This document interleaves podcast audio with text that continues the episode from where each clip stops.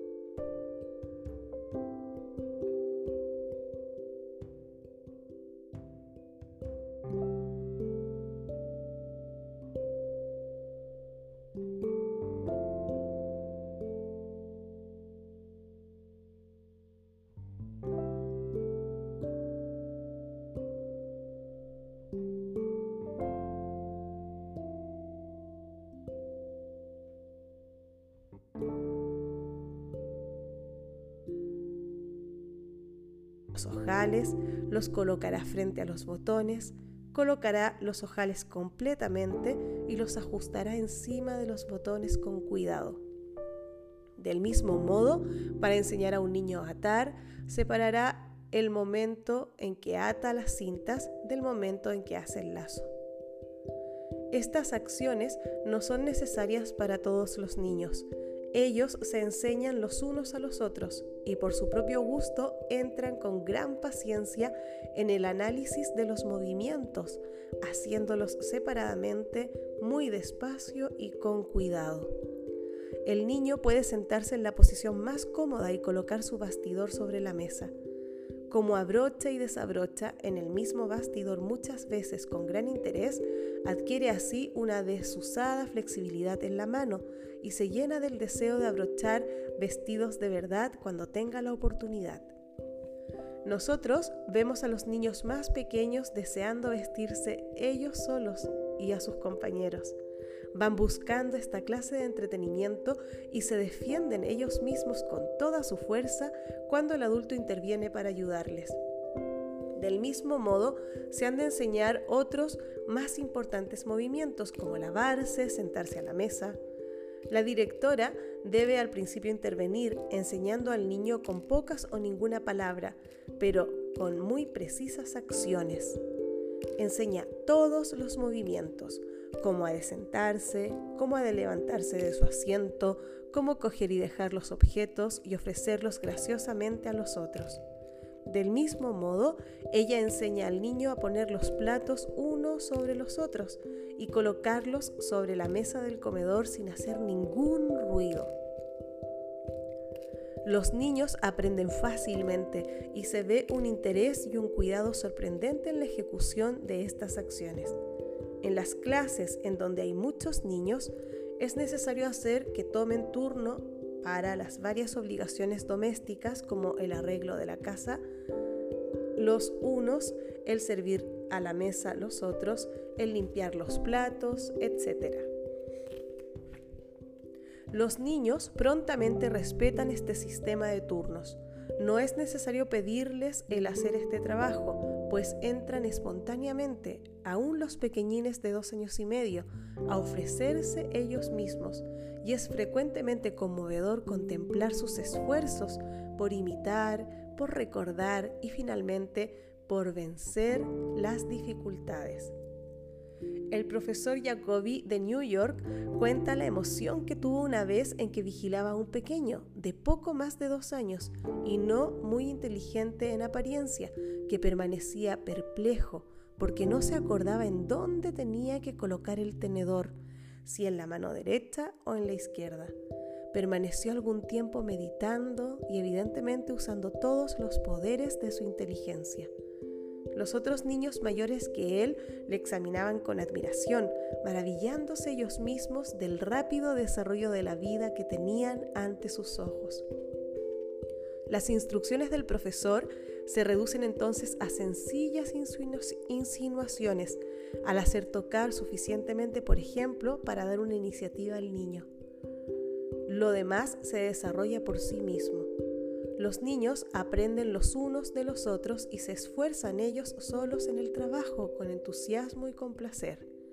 Esta atmósfera de tranquila actividad desarrolla un tierno compañerismo, una actitud de mutua ayuda y lo que es más admirable que todo, un inteligente interés por parte de los niños mayores en el progreso de sus pequeños compañeros es suficiente poner al niño en un pacífico ambiente que iguale en todo lo posible al propio de su casa.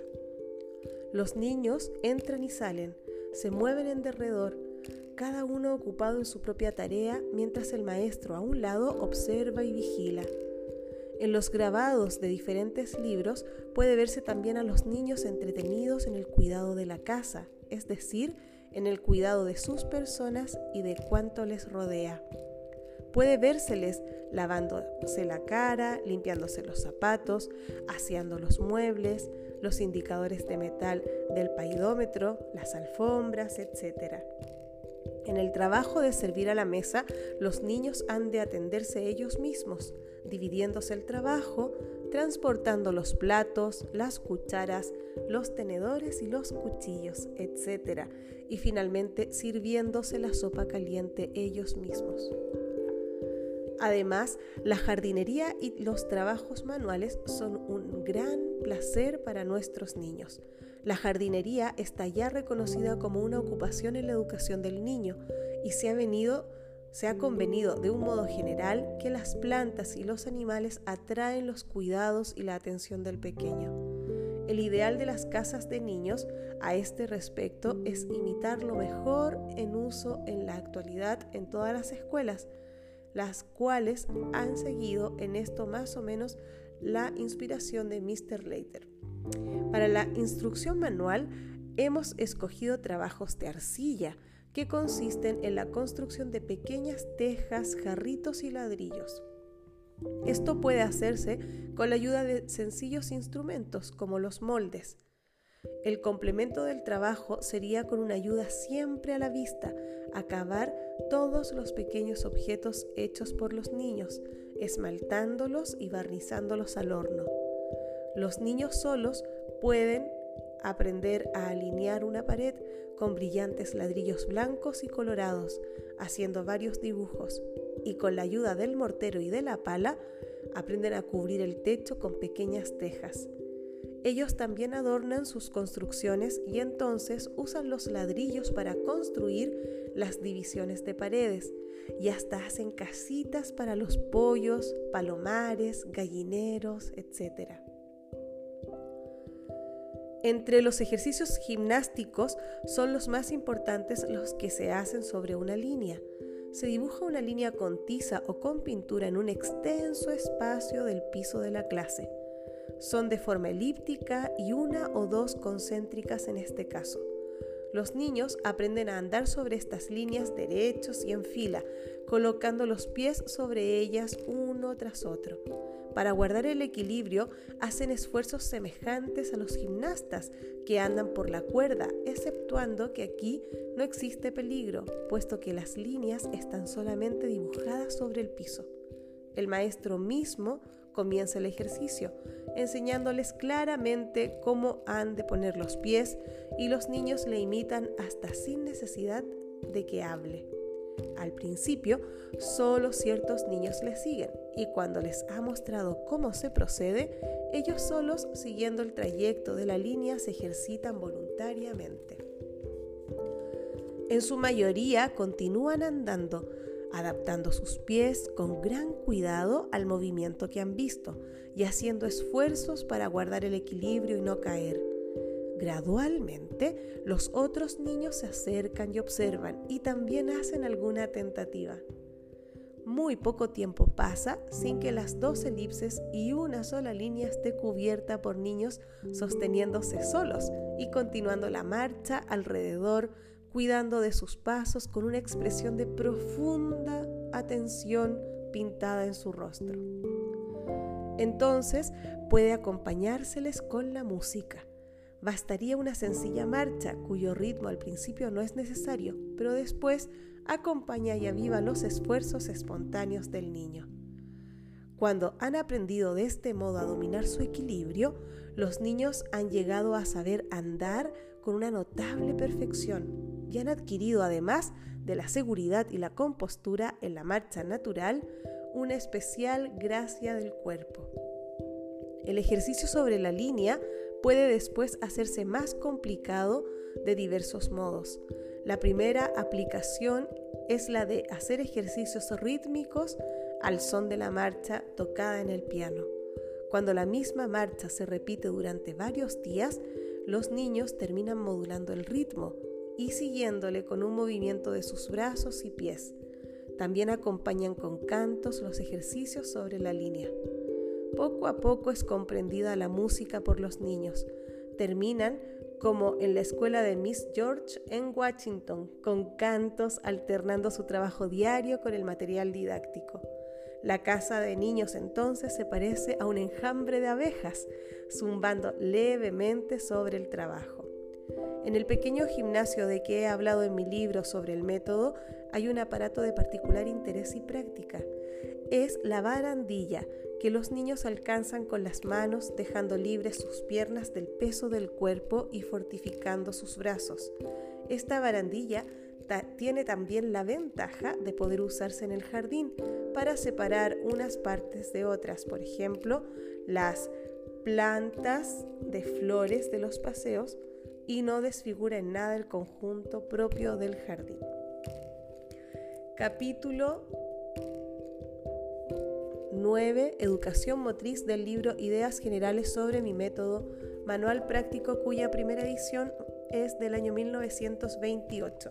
Solo quiero hacer un comentario respecto de la última parte de esta lectura y es que en algunos países, a ver, que lo, original, lo que plantea María Montessori es el trabajo sobre la línea, es el trabajo de línea en estas elípticas que ella menciona en sus libros. Lo que pasa es que con el paso del tiempo en algunos países se ha ido confundiendo este término y es algo que hablábamos siempre con Caro Gómez del Valle que no entiende por qué se distorsionó el concepto y en algunos países se le llama línea, ¿verdad? A la zona donde se hace asamblea o reunión con niños y niñas. Y es como que eh, esa, esa es la línea, ¿no? Vamos a la línea. Y en realidad la línea tiene que estar siempre disponible porque es un espacio de ejercitación y de trabajo. Entonces, eh, solo hacer esa salvedad, ya que en algunos países le llaman línea también a lo otro, pero originalmente María Montessori, la, la línea, está relacionada con el trabajo de línea. Bueno, así es que continuamos con algún otro capítulo por allí, donde María Montessori nos siga hablando del movimiento.